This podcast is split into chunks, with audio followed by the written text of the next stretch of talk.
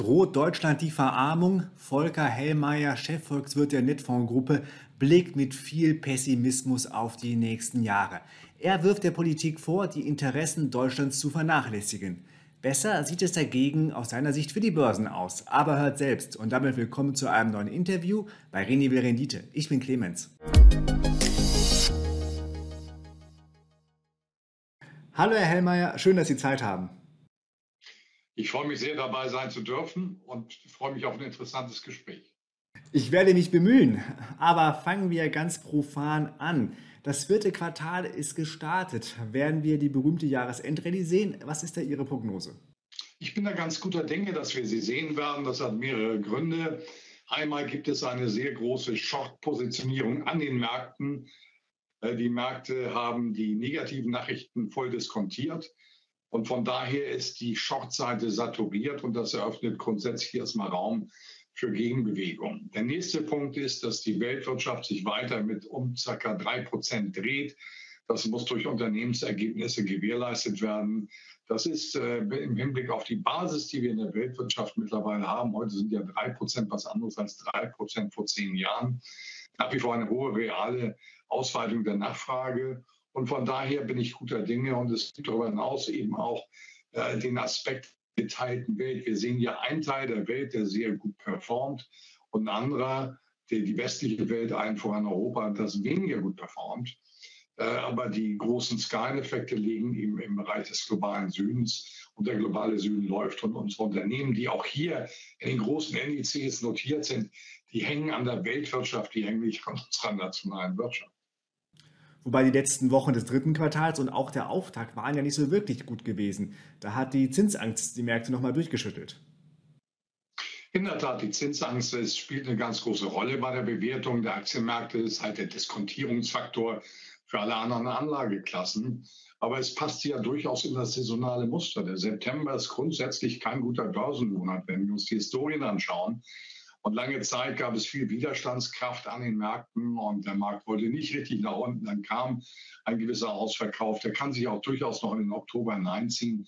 Aber das ändert nichts an meiner Gesamtbewertung der Situation. Warum ist das auch so? Also Fakt ist, dass die Unternehmen, die erfolgreichen Unternehmen, die Inflation ja über ihre Bilanz aufnehmen und am Ende auch mit die Skaleneffekte dann in Erträge ummünzen. Also von daher haben wir hier einen gewissen impliziten Inflationsschutz. Das ist etwas, was viele Anleger vergessen. Der nächste Punkt zur Zinspolitik. Schauen wir uns auch mal die aktuellen Daten an, die wir haben.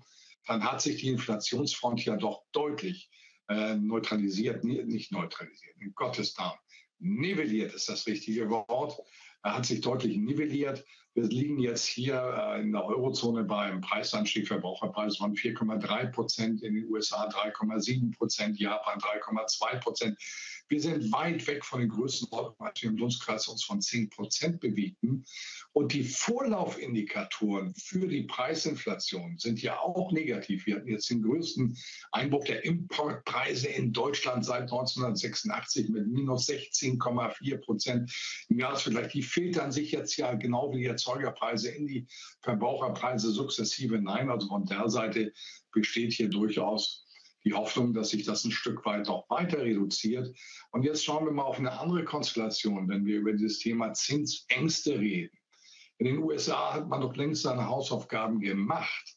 Dort liegt der Preisanstieg bei 3,7 Prozent, die Leitzinsen bei 5,37 Prozent. So einen hohen Realzins hatten wir zuletzt weit vor 2007. Äh, insofern ist die Debatte, die wir hier führen, oh Gott, es geht noch viel weiter und jetzt wurden 7 Prozent übrigens finanzmedial ins Spiel gebracht. Das halte ich vor dem Hintergrund der verfügbaren Daten, ich betone es, der verfügbaren Daten, äh, für ein wenig ähm, forsch, nahezu nassforsch. Es gibt einen Fall, wo wir von 7% reden können.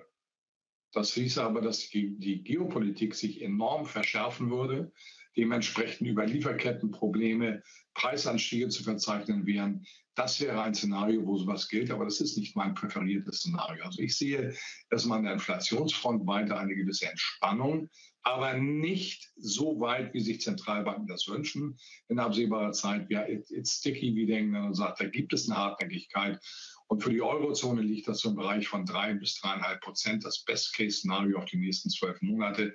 In den USA vielleicht auch mal schnaps unter drei Prozent, äh, weil sie einfach nicht das Energiepreisproblem haben, das wir hier haben. Eine optimistische Prognose für die Kapitalmärkte setzt ja auch voraus, dass beim Wirtschaftswachstum nicht mehr so viel passiert. Das ist ja auch die Angst, die im Raum steht, dass irgendwann mal die hohen Zinsen durchschlagen müssen. Ja, aber jetzt schauen wir wieder auf die globale Welt. Ich äh, finde, wir schauen in Europa viel zu sehr durch das Prisma unserer eigenen Ökonomie. Wenn wir auf Europa schauen, dann ist in der Tat äh, Blues, in Anführungsstrichen Konjunkturblues bei den Rezipienten der Nachrichten absolut verständlich. Aber das ist doch nicht die Welt, in der wir leben. Wir leben in einer Welt, wo äh, die aufstrebenden Länder mit mehr als 4 Prozent wachsen. Und diese aufstrebenden Länder, der globale Süden, der hat heute einen Anteil von in Richtung 70 Prozent an der Weltwirtschaft. Und da hängen unsere großen Konzerne, die international in den äh, großen Aktienindizes notiert sind, dran. Und auch US-Unternehmen leiden unter Europa, weil die haben hier auch Produktionsstätten. Manche wie Intel wollen sogar hier noch welche aufbauen. Das heißt, der Blick, den wir in Europa haben, ist manchmal sehr, sehr verkürzt. Wir sehen immer unseren eigenen Bauchnabel und interpretieren über unseren Bauchnabel die Welt. Nein, wir sind lange nicht mit der Bauchnabel. Der Bauchnabel der Welt ist Asien. Dort wird das Tempo für die Weltwirtschaft gesetzt. Dort gibt es anders als bei uns Effizienzsteigerungen durch mehr Homogenität und Zusammenarbeit. Nehmen wir die BRICS-Plus-Arbeit. Das geht jetzt in die gesamten Gremien. Ich kann nur sagen, wir unterschätzen das vollständig. Äh, BRICS war bisher ein loser Zusammenschluss im Zuge der Ukraine-Krise, im Zuge der geopolitischen Verspannung wird das Ganze jetzt mit einem Organigramm unterlegt. Das ist da nicht nur ein Freihandelsabkommen, das größte der Welt, RCEP, sondern es ist eine strukturelle Arbeit, die Effizienzen im bilateralen Handel zwischen oder multilateralen Handel zwischen den betroffenen Ländern optimiert und das wird das Wachstum erhöhen in dieser Region. Äh, für Europa muss ich sagen, und die USA weniger stark, aber für Europa insbesondere sind das Herausforderungen, denen man sich offensichtlich in Brüssel und auch in Berlin und Paris nicht im erforderlichen Maß überhaupt bewusst ist. Ich, habe, ich arbeite an diesem Thema seit mehr, na, seit 13 Jahren in etwa. Und ich muss sagen, dass äh, das Maß an intellektueller Verarbeitung dieser Dinge, die sich hier verändern, in unseren elitären politischen Zirkeln unausgeprägt ist. Wobei so richtig gut waren die Wirtschaftsdaten aus China zuletzt auch nicht gewesen. Ich mache mich, also ich muss ganz ehrlich sagen, äh, ich bin der Meinung, dass 5% Wachstum für China gut ist. 5% Wachstum heute ist nicht 5% Wachstum vor zehn Jahren, weil die Basis sehr viel höher ist. Und wenn man ein nachhaltiges Wachstum äh, haben will, dann hilft es nicht, seine Wirtschaft zu pushen, pushen, pushen. Im Gegenteil, ich halte es sogar für gut, dass man in China in Teilbereichen zumindest die freien Märkte auch äh, eine Rolle spielen lässt. Nehmen Sie den äh, Markt, äh, Immobilienmarkt mit Unternehmen wie Evergrande und so weiter. Äh, dort können Unternehmen eben auch scheitern. Wenn wir uns unsere Vollkasko-Politik der letzten 15 Jahre, seit 2007, 16 Jahre anschauen, die wir hier im Westen gefahren haben, dann war es doch die Negation unseres Prinzips, unseres Wirtschaftsprinzips. In China können sie scheitern und daraus äh, versuchen wir jetzt immer ein Problem äh, herauszufiltern, dass China es jetzt endlich doch schlecht gehen würde. Ich sehe das Ganze nicht. Ich sehe nach wie vor, äh, dass wir ein solides Wachstum haben in, in diesem Land. In, äh, im Vergleich insbesondere zu uns, wir, wo wir diskutieren wir. Wir haben hier minus 0,3 Prozent Wirtschaftsleistung im Jahresvergleich. Die Chinesen liegen dabei über 5 Prozent und wir sagen, die Chinesen haben ein Problem. Dann sagt, wir haben ein Problem, die haben kein Problem. Darüber hinaus müssen wir auch einsehen, in den letzten 30 Jahren hatte China immer eine wachsende Bevölkerung. Das hat natürlich das Wirtschaftswachstum auch angetrieben. Das fällt jetzt raus. Das, dort wächst die Bevölkerung nicht mehr. Das heißt, dieser positive Stimulus fällt raus. Das muss man in diese ganzen Betrachtungen mit einbeziehen. Haben Chinesen Probleme? Ja, sie haben Probleme. Am Immobilienmarkt, bei Jugendarbeitslosigkeit. Will ich alles nicht kleinreden. Aber sie, haben, sie sind nicht von einer Außenfinanzierung abhängig. Das ist ein riesiger Vorteil für China. Und damit sind sie Herr ihres eigenen Schicksals. Ein bisschen wie Japan. Nur Japan hat 260 Prozent Staatsverschuldung, äh, China hat 85 Prozent. China wächst stark mit 5 Prozent, also ist das eine andere Problematik als ein Japan, das im Grunde genommen über Demografie weniger stark wächst. In welchen Branchen oder in welchen Unternehmen muss ich denn dabei sein, um von der Jahresendrallye zu profitieren? Also wir können natürlich sagen, Technologie, ganz toll, ja, stehe ich dahinter. Ähm, der technologische Wandel, den wir haben werden in den nächsten zehn Jahren, wird dramatisch sein über künstliche Intelligenz. Wir haben eine erste Welle bei den äh, Unternehmen gesehen der künstlichen Intelligenz, sind in einem gewissen Korrekturmodus. Der ist übrigens gut. Ich freue mich über den Korrekturmodus. Nichts ist schlimmer als überhitzte Märkte für nachhaltige Entwicklung. Aber für mich bleibt der Sektor künstliche Intelligenz der größte Disruptor nach Erfindung des Internets und er wird die gesamten Wirtschaftsabläufe nach vorne schauen, dramatisch verändern. Das ist nicht eine Frage des Ob, das ist eine Frage des Wie, des Wann. Es kommt und es wird die Wirtschaft in, ein, in neue Bahnen lenken. Und von daher sind die Skaleneffekte in dem Wachstum dieses Sektors in meinen Augen enorm hoch. Und äh, diesbezüglich bleibe ich absolut pro künstliche Intelligenz, Unternehmen, die große Skaleneffekte haben. Es gibt ja auch viele kleinere. Und im Moment, äh, die haben häufig auch eine höhere positive Dynamik als die großen, schweren Schiffe. Aber ich bin dort jemand, der konservativ ist. Ich komme ja auch aus Hamburg, äh, arbeite jetzt ja auch wieder in Hamburg, lebe aber in Worpswede, Niedersachsen. Und äh, als Hanseat sage ich, ich schaue mir die Geschäftsmodelle an und dann sind die Geschäftsmodelle, die die höchste Traktion haben in der Umsetzung der Technologie, und dann reden wir von Microsoft, dann reden wir von Alphabet, Google. Ähm, das sind die Unternehmen, die am Ende sicherlich ähm, die geringere Volatilität haben werden als kleinere Werte, die vielleicht mehr Rendite bringen, aber die die sichere Bank sind, um von dieser Entwicklung zu profitieren. Also was will ich damit sagen? Je nach äh, Gusto des äh, Risikoappetits sollte man sich hier aufstellen. Ich persönlich bin da der Hanseat, vielleicht auch, weil ich in der künstlichen Intelligenz mich mit der Technologie zu wenig auseinandergesetzt habe und auch gar nicht die Zeit dazu habe. Und dann ist sicherlich sind die Unternehmen mit den höchsten Skaleneffekten das Interessanteste. Also das ist ein Aspekt. Und der zweite Aspekt, und der ist mir wichtig, der fällt immer wieder unter den Tisch, ist auch wenig gespielt von den Marktteilnehmern, aber gerade das macht es dann im Zeitverlauf ja auch interessant, das ist die Old Economy. Wir werden in den nächsten Jahren ähm, in meinen Augen im Bereich der Old Economy, insbesondere wenn die Geopolitik in ruhige Fahrwasser gerät, äh, ein, eine, eine starke Nachfrageausweitung haben. Und ich möchte es erklären. Wir haben seit 2017, seit der, dem Beginn der Präsidentschaft Donald Trumps seinerzeit, eine Unterinvestition in der globalen Wirtschaft. Zunächst bedingt durch die nicht rechtsbasierten Sanktionspolitiken nach Gutsherrenart von Donald Trump, die einfach die internationalen Verkehre verunsicherten, weg von der WTO, Schiedsgerichtsbarkeit etc. pp. Und damit wurde nicht mehr so viel investiert, wie man es wollte, sondern so viel, wie man musste, um den Betrieb aufrechtzuerhalten. Als nächstes kam dann als Investitionshemmnis das Thema Corona. Und übrigens in der Corona-Krise, die Lieferkettenprobleme hatten auch etwas mit der Unterinvestition seit 2017 zu tun. Die Maschinen äh, erschöpfen sich, werden abgeschrieben etc. pp. Jetzt kommt zusätzlich die Ukraine-Krise als weiterer äh, Unsicherheitsfaktor dazu. Und wieder sind wir in einer unterproportionalen Investitionsthematik. Also wir haben jetzt eigentlich sechs, sieben Jahre eine unterproportionale Investitionstätigkeit. Aber wir haben ein Grundrauschen der Weltwirtschaft von drei Prozent.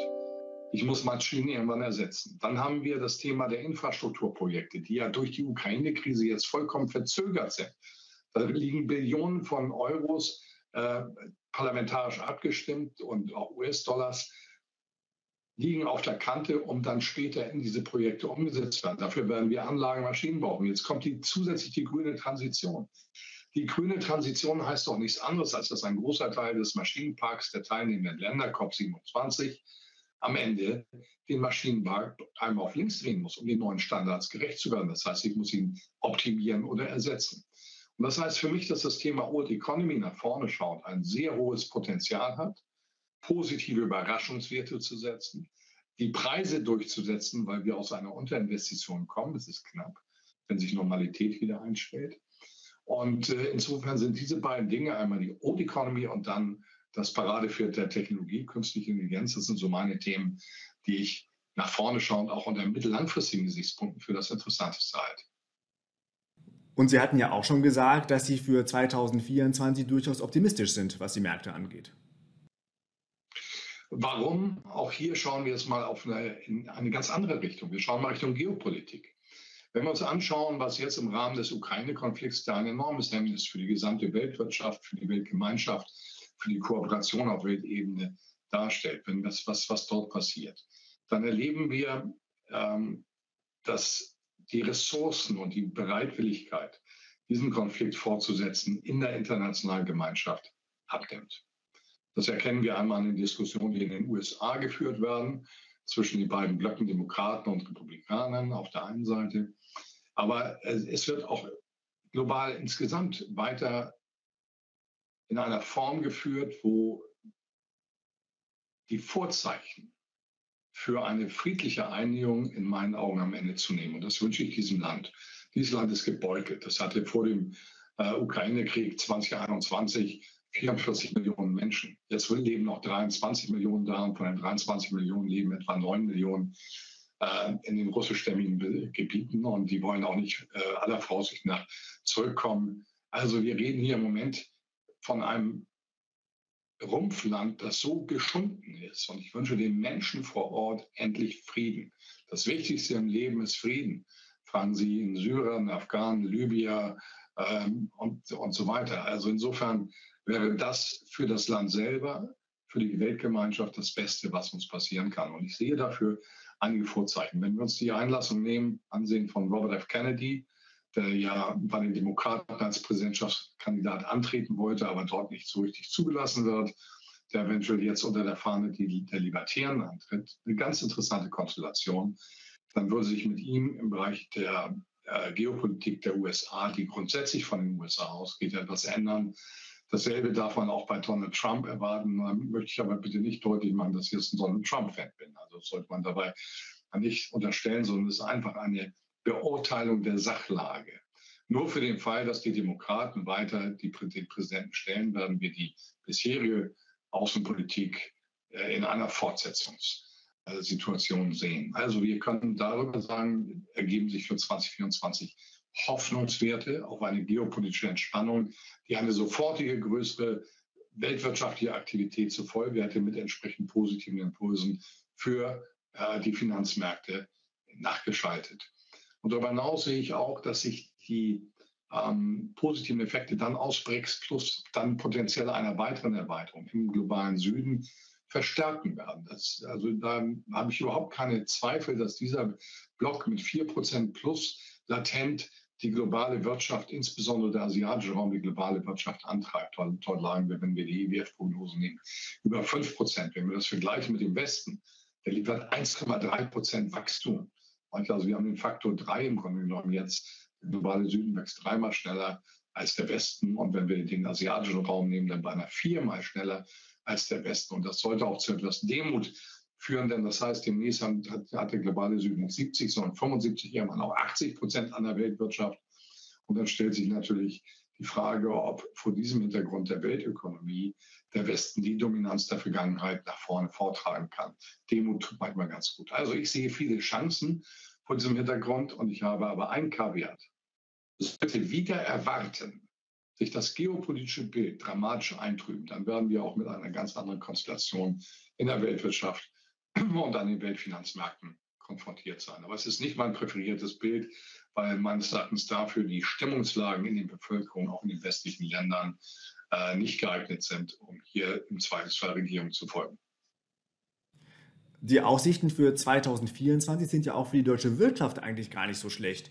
Für 2023 sieht es nach einer Rezession aus, die hatten es angesprochen, dann aber soll es wieder aufwärts gehen. Die Prognosen liegen so bei 1,3 Prozent. Das klingt eigentlich ganz gut. Also da ähm, muss ich jetzt ein bisschen Wasser an den Wein gießen. Wir haben in diesem Jahr auch gesehen, auch vor kurzem auf Bundesbank, ja, jetzt im Sommerquartal geht es wieder alles hoch. Nein, es ging nicht hoch. Man muss nach unten anpassen. Es geht um die Rahmendaten. Fakt ist, auch schon vor der Ukraine-Krise hatte Deutschland mit die schlechtesten Frühindikatoren und auch Konjunkturdaten. Es hat eben auch mit der Merkel-Ära zu tun. Wir haben die ganze Zeit seit der Defizitkrise in Europa anderen Leuten Reformen verordnet, anderen Ländern Reformen verordnet, die sich jetzt alle positiv niederschlagen und wir selber haben das Gegenteil der Reform gemacht.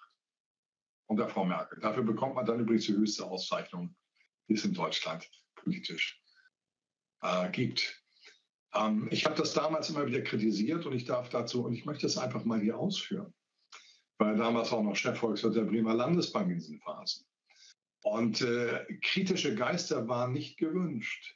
Man hielt sich in Berlin die Echokammern, die das bestätigten, was man hören wollte. Und diejenigen, die, das, die da nicht mitspielten, wurden aussortiert. Also kritische Geister waren nicht gewünscht. Und so etwas ist nicht gut für ein pluralistisches, freiheitliches System. Da liegt eine, ein ganz großes Problem, auch aktuell. Denn wir, das setzt sich fort, auch unter der jetzigen Regierung. Das heißt, diese Echokammern führen zu einer Nichtwahrnehmung und nicht, ein Nicht-Erkennen von großen Risiken. Und das fällt uns heute auf die Füße. Und ich freue mich sehr, dass der DIHK, der, der Bundesverband der deutschen Industrie, der BDI mit Herrn Russform, der DIHK jetzt mit Herrn Adrian gerade aktuell, alle Punkte aufnehmen, von denen ich vor 12, 15 Monaten gewarnt habe, was passieren wird, wenn wir das nicht, wenn wir nicht das Richtige tun. Und Deutschland fällt schneller als jedes andere Land in der Welt. Wir stehen heute in der EWF-Statistik, Wachstum. Das ist eine Momentbeschreibung. Auf dem zweitletzten Platz in der IWF-Statistik weltweit. Und sowas wäre undenkbar gewesen. Wenn wir uns die Frühindikatoren anschauen, dann fallen wir dramatisch zurück. Und wenn wir dann sagen, oh, nächstes Jahr, wir haben vielleicht 0,3 Prozent Wachstum, aber die Weltwirtschaft wächst mit 3 Prozent, bedeutet das Bedeutungsverlust. Und es hängt alles an Energie. Und ich möchte das an dieser Stelle nochmal sagen. Die wir leben seit 300 Jahren in einem energetischen Zeitalter und jede Form des Wohlstands, des Wachstums ist korreliert mit der intensivierten und optimierten Nutzung von Energie. Ohne Energie geht nichts, geht gar nichts. Und es gibt kein Land, das so schwach aufgestellt ist unter den größeren Industrienationen wie Deutschland. Wir haben keine Energieversorgungssicherheit auf Dauer und wir haben eine Energiepreislichkeit, die nicht konkurrenzfähig ist. Und ja, wir haben noch viele andere Probleme. Wir sind Hochsteuerland, da sollte man nicht führen. Wir sind Hochbürokratieland, da sollte man nicht führen. Wir sind aber in der Bildungsstatistik mit Rumänien am Ende der europäischen Statistik.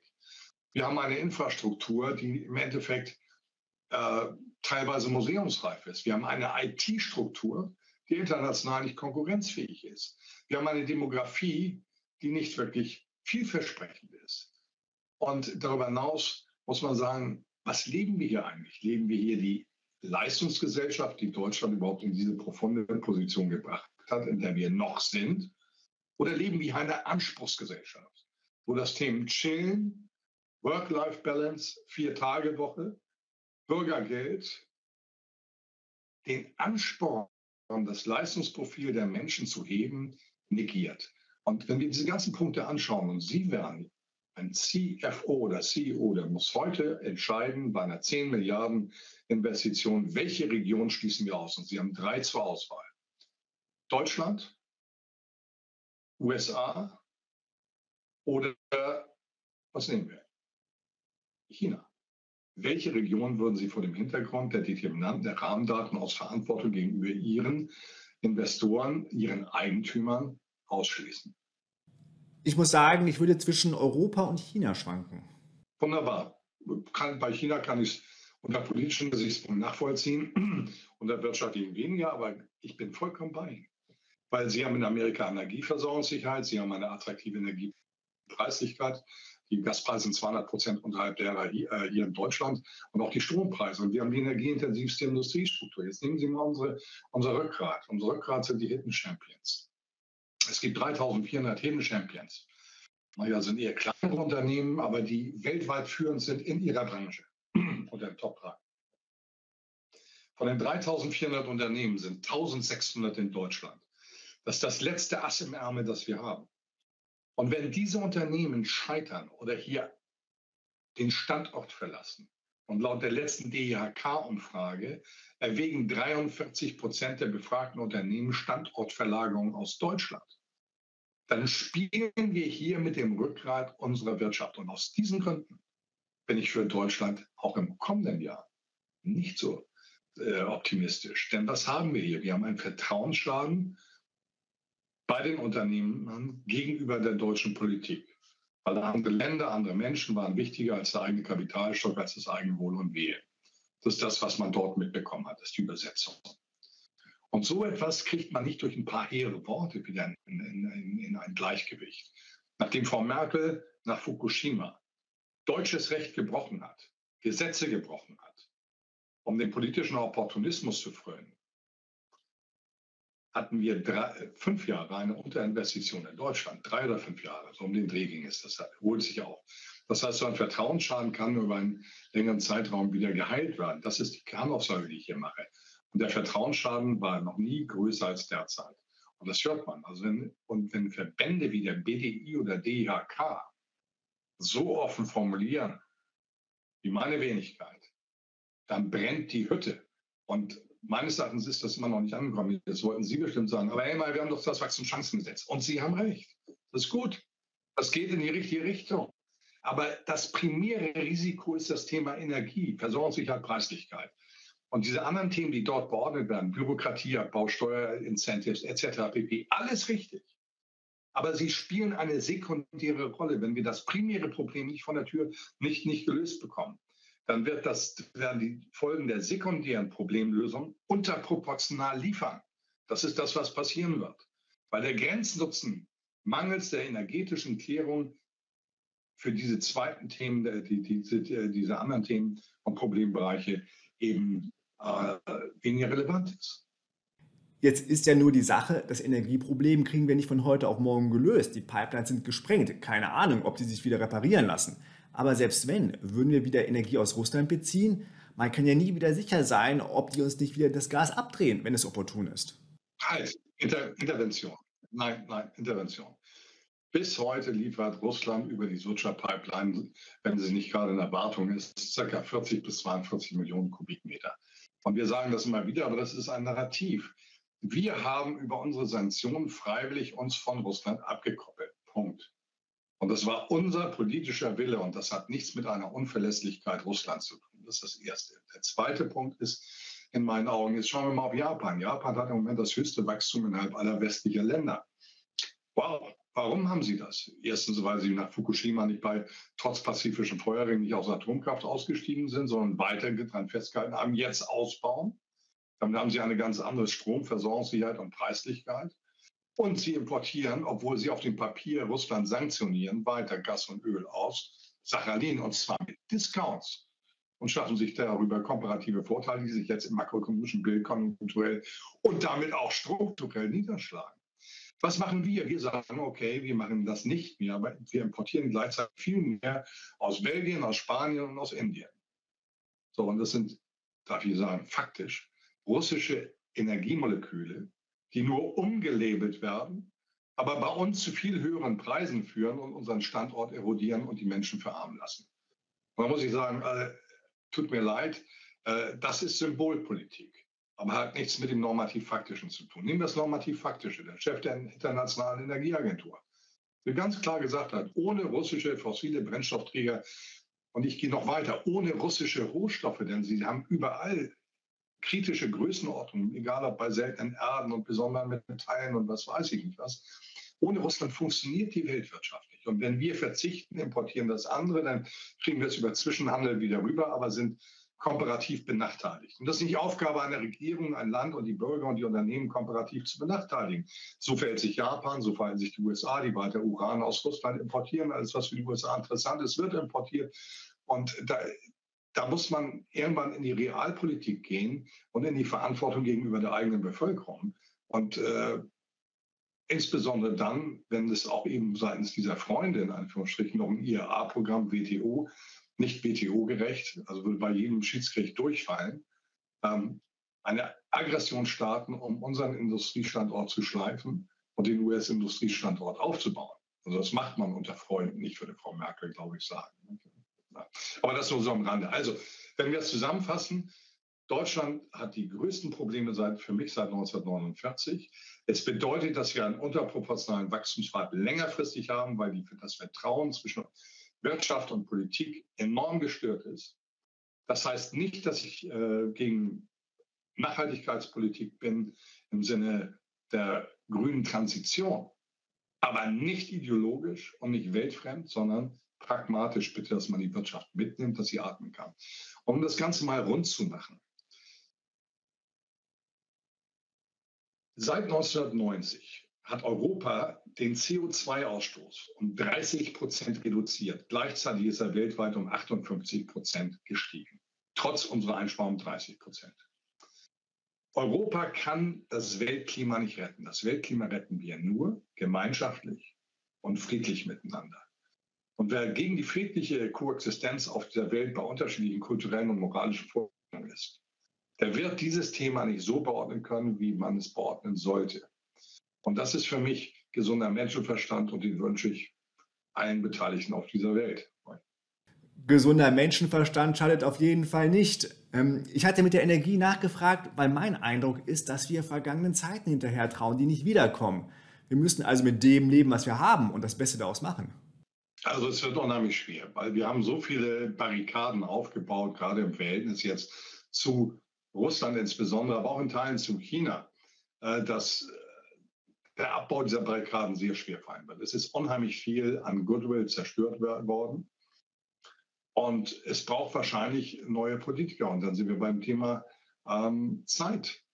Ähm, die Zeit wird es weisen. Der Druck, wenn wir nicht die richtigen Entscheidungen treffen, dann wird der Verarmungsprozess in Deutschland eine historisch einmalige Größenordnung einnehmen. Einfach weil die Industrie abwandert, die Jobs gehen verloren, der Staat kann sich den Sozialstaat nicht mehr leisten. Also da kann ich nur sagen, da wird auch viel aus, esoterisch gedacht. Alle Einkommen, die in einem Staat generiert werden, kommen am Ende von den Unternehmen. Der Staat verdient kein Geld, verteilt es um. Und wenn dieser Kapitalstock, die Summe aller Unternehmen kleiner wird, dann habe ich damit eben auch eine Situation, dass die Budgets kleiner werden. Und da muss man sich nach unten verändern. Dann reden wir von Verarmungen. Und ich möchte das verändern. Ich sage ganz ehrlich, es ist keinem damit geholfen, die Ukraine auf fünf Millionen ausbluten zu lassen, ähm, weil es vielleicht auch ganz andere Interessen noch gibt. Das kann man diskutieren, das möchten wir hier nicht an dieser Stelle, aber es kann ja sein, dass es nicht nur um wirklich um die Demokratie und die Freiheit der Ukraine geht, sondern vielleicht um ganz andere Themen. Rein theoretisch kann das so sein. Also, dass wir zurückkommen zu einem Pragmatismus, zu einer interessenorientierten Politik aller Länder in einer multilateralen Ordnung, wie auch unser Kanzler Scholz das jetzt im Mai angemahnt hat. Der klang beinahe wie Herr Hellmeier. Äh, also von daher ist das für mich die, der Lösungsansatz in Toleranz mit anderen Kulturen, die dann vielleicht auch andere Regierungsformen haben, wegen ihrer Kultur leben. Das haben wir gemacht von 1949 bis Richtung 2012, 2015. Erst dann hat sich das verändert. Und dann kann man ja mal überlegen, ob diese Veränderungen, wenn wir uns die Resultate der Veränderung anschauen, so sinnstiftend waren für alle Beteiligten übrigens, nicht nur für uns, sondern auch für die Menschen, die betroffen sind, vielleicht in Drittweltländern bei Versorgung mit Lebensmitteln etc. pp. Also diese Fragen sollten wir uns stellen, um dann sinnstiftende Antworten zu finden und sinnstiftende Antworten laufen im gesunden Menschenverstand über das Eigeninteresse, das unsere Politiker zu vertreten haben für unsere Region, für unsere Bürger, für unsere Unternehmen in diesem Wirtschaftsraum und nirgendwo anders. Und wenn das passiert, dann bin ich ganz guter Dinge. Aber für die nächsten drei Jahre sehe ich eine unterproportionale Performance. Wir kamen über das BIP Deutschland innerhalb Deutschlands vor dem Hintergrund dessen, was hier passiert ist. Auch Griechenland. Und wir müssen uns reformen. Diese Reformen schmerzen auch ein Stück, äh, reformieren. Die schmerzen natürlich auch ein Stück weit. Zunächst einmal, weil altes, kaltes Fleisch, das äh, Partikularinteressen hinterher abgeschnitten wird, rausoperiert wird, um damit gesunden Fleisch wieder Raum zum Wachsen zu geben. Lassen Sie uns zum Schluss unseres Gesprächs noch über die BRICS-Staaten reden. Sie hatten ja am Anfang gesagt, dass Sie der Gruppe einiges zutrauen in der Weltpolitik. Überschätzen Sie die Gruppe da nicht? Das ist doch eine sehr heterogene Gemeinschaft. China und Indien behaken sich zum Beispiel wegen Grenzstreitigkeiten und Xi Jinping kam wegen der, Rivalität noch nicht einmal zum G20-Gipfel nach Neu-Delhi. Es ist eine heterogene Gruppe, aber die Frage ist, es dreht sich immer um das Thema internationaler Druck der internationale Druck, der vom Westen ausgegangen ist, die letzten 15 Jahre, wir können eigentlich sagen seit 9-11, seit, seit 22 Jahren, hat sukzessive immer weiter zugenommen. Und er steht im diametralen Widerspruch zu der UN-Charta, Artikel 2, Souveränität von Ländern. Die Übergriffigkeit wurden immer stärker. Auch mit Regime-Change-Politiken, mit Wirtschafts- und Finanzkriegen losgelöst von WTO-Regeln. Und das ist ein totalitärer Zuschnitt, das ist ein Unterordnungsanspruch, den damit die, den die USA und implizit der gesamte Westen stellt. Und das ist vor dem Hintergrund der Veränderung der ökonomischen Machtachsen für diese Länder nicht mehr vertretbar. Nochmal, die werden, haben jetzt Richtung 70 Prozent Basiskaufkraftparität Anteil in der Weltwirtschaft, die laufen Richtung 80. Und der Westen wird immer bedeutend sein. dann mache ich mir überhaupt keine Sorgen. Aber er ist im internationalen Konzert nicht mehr so bedeutend. Und was wir schon seit 15 Jahren sehen, ist, dass diese Länder ihre ähm, bilateralen Handelsbeziehungen stärken. Dass die, wenn wir uns die Verkehre mal anschauen auf internationalen Ebenen, dann sind die zwischen den aufstehenden Ländern, den Schwellenländern, dem globalen Süden am stärksten gewachsen. Und dies, das führt zu einem Selbstbewusstsein aus einer finanzökonomischen Position der immer wachsenden Stärke. Ich habe es in meinem Buch Endlich Klartext 2007 geschrieben, dass das passieren wird. Da haben Sie noch gut 40 Prozent Anteil in der Weltwirtschaft. Das wird passieren. Ich habe auch geschrieben, dass für Nikita und für Xi der Dollar eine andere Kaufkraft haben wird als für willfährige Länder. Das steht alles in dem Buch 2007 und es passiert genau nach dem Skript. Und bisher haben sie sich nicht organisiert und damit hatten sie keine geopolitische Macht. Und was jetzt passiert ist, jetzt ergibt sich ein Organigramm bei einer hohen Heterogenität der Interessen untereinander, gibt es aber eine hohe Homogenität in der Ablehnung des westlichen Führungsanspruchs, des Missbrauchs des SWIFT-Systems, des Missbrauchs des US-Dollars, des Missbrauchs des internationalen Rechts. Auch das hat Olaf Scholz übrigens jetzt im Mai in Berlin alles anerkannt. Die asymmetrische Anwendung des internationalen Rechtes kommt nicht mehr dort an. Und sie haben durch diese Organisation, die jetzt passiert, das heißt nicht, dass das homogen auf einer Ebene läuft, aber in diesen sensiblen Feldern, da wird sie homogen sein. Und da wird man eine Machtpolitik, eine machtpolitische Achse aufbauen. Und das ist übrigens auch im Interesse Indiens. Und äh, diesbezüglich, glaube ich, wird die Welt eine bessere sein. Für einen echten Demokraten kann es keine regelbasierte Welt geben, wo die USA die Regeln setzen und sie selber nicht dran halten. Das ist ein Führungsanspruch, der totalitäre Charakteristika in sich birgt. Für einen Demokraten ist das unmöglich. Für einen Demokraten ist es so, dass die gesetzesbasierte Ordnung, wo jeder gleich ist, wo der Kleine denselben Schutz hat wie der Große, eine gesetzesbasierte Ordnung ist das Einzige, was für einen echten Demokraten zu vertreten ist. Und das auch auf internationaler Ebene. Und darum geht es. Es geht um die Wiederbelebung der Schiedsgerichtsbarkeit WTO. Wobei, wenn ich da mal einhaken darf, zwei wichtige Akteure der BRIC-Staaten sind Russland und China ich tue mich da etwas schwer, äh, in diesen beiden Ländern die Hoffnung eines echten Demokraten zu sehen. Gesetzesbasierte Ordnung ist das Entscheidende. Was hat China denn jetzt gemacht, was nach Völkerrecht nicht gesetzesbasiert war? Nach Völkerrecht gehört seit 1973 Taiwan in die Staatlichkeit Chinas. Und wer fällt sich dann gegen Völkerrecht, indem er Taiwan mit Staatsbesuchen hofiert etc. pp. Die Fragen müssen wir mal stellen. Das find, kann man alles falsch finden, dass Taiwan Teil Chinas ist. Nur das war die westliche Politik, die es 1973 möglich machte. Und damals hieß Taiwan noch Formosa. Formosa wurde aus den Vereinten Nationen rausgekickt.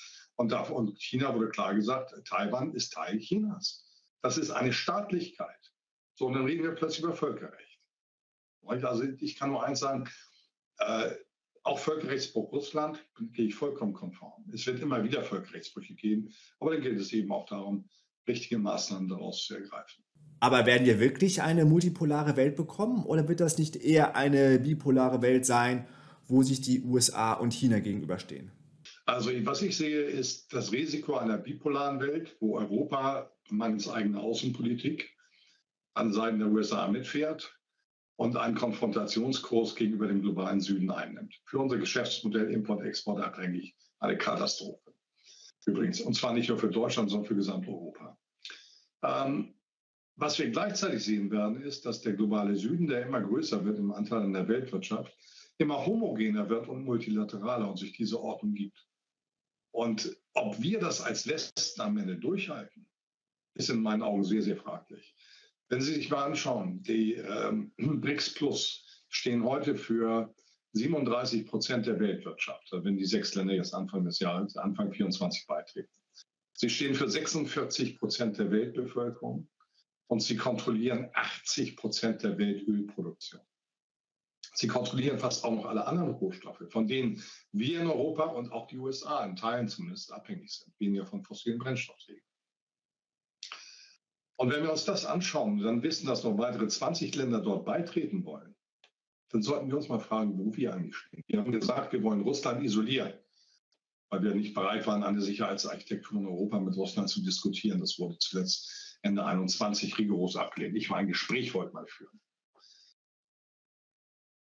Es wird dazu führen, dass nicht am Ende Russland isoliert ist, sondern dass der Westen isoliert ist. Und er isoliert sich von den essentiellsten Rohstoffen, die für unseren täglichen Bedarf und für unsere äh, Unternehmen von essentiellster Bedeutung sind. Und das ist Realpolitik. Das hat jetzt nichts mit Moral zu tun. Das ist einfach eine Beschreibung der Lage. Das heißt auch nicht, dass ich es gut finde oder schlecht finde. Das ist die Beschreibung der Lage, die uns begleiten wird und zu unternehmerischen Entscheidungen führen wird. Und wenn wir diese Dinge nicht erkennen rechtzeitig, dann werden wir dafür einen Preis zahlen, der sehr, sehr hoch ist. Das ist alles, was dazu zu sagen ist. Also ich sehe das Risiko der Bipolarität, das haben wir im Moment, das wird gelebt. Gleichzeitig eine Homogenität im globalen Süden, die sich ein immer stärkeres Organigramm gibt, um ihre die wichtigen Themen zu beordnen, die sich immer mehr Freihandel in ihrem eigenen Kreis erlauben, damit Effizienzen für zukünftiges Wachstum steigern. Und Europa gerät an den Rand der eurasischen Platte, wo wir geografisch sowieso sind.